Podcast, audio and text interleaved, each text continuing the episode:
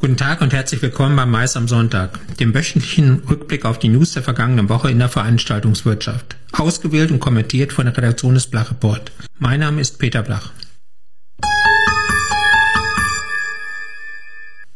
Am 6. Mai veranstaltet MCON in Mannheim eine Online-Veranstaltung für Vertreter der Eventbranche.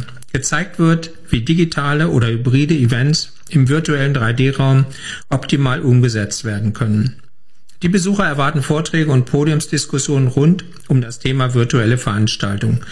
Unter anderem geht es um das Thema The Future of Virtual Events oder auch um Gamifying Events and Digital Experiences. Geplant ist außerdem die Präsentation der Studienergebnisse des Modellversuchs SAFE. Knapp 300 Gäste hatten sich unter strengen Hygiene- und Sicherheitsmaßnahmen im Mozartsaal des Rosengartens für eine Messung der Aerosol- und CO2-Verbreitung eingefunden. MCON-Geschäftsführer Bastian Fiedler stellt die Ergebnisse exklusiv gemeinsam mit MCON Hygienebeauftragte Alessa Forsthoff und Dr. Peter Schäfer, Leiter des Gesundheitsamtes in Mannheim, vor.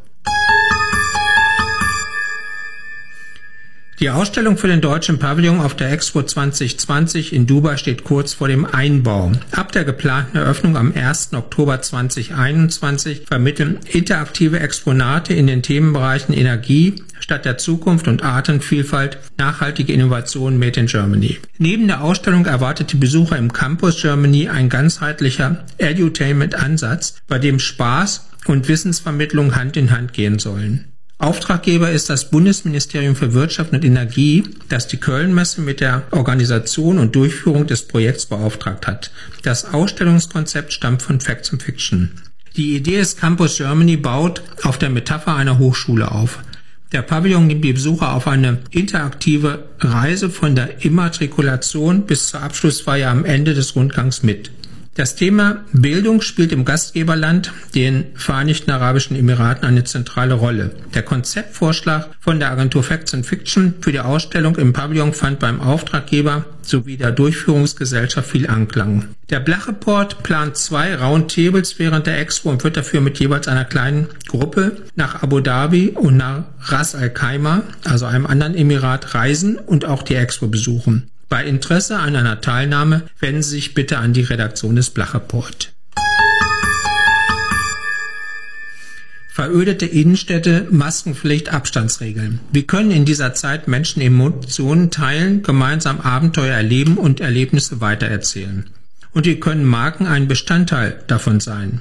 Die Hamburger Agentur Eastend hat das Thema bearbeitet und die wichtigsten Fragen und Antworten im White Paper Pop-up 3.0 Raum für Brand Experience, Sales and Stories zusammengefasst. Gleichzeitig zeigt das White Paper auf, wie Pop-ups vielfältig eingesetzt werden können. Als Messeersatz für Produkteinführungen, als Marktforschungs- und Distributionstool oder schlicht und einfach zum Abverkauf. Best Cases von Unternehmen wie Aldi, eBay, Hagebaumarkt, Ikea, Mazda, Procter Gamble und Unilever zeigen erfolgreiche Beispiele.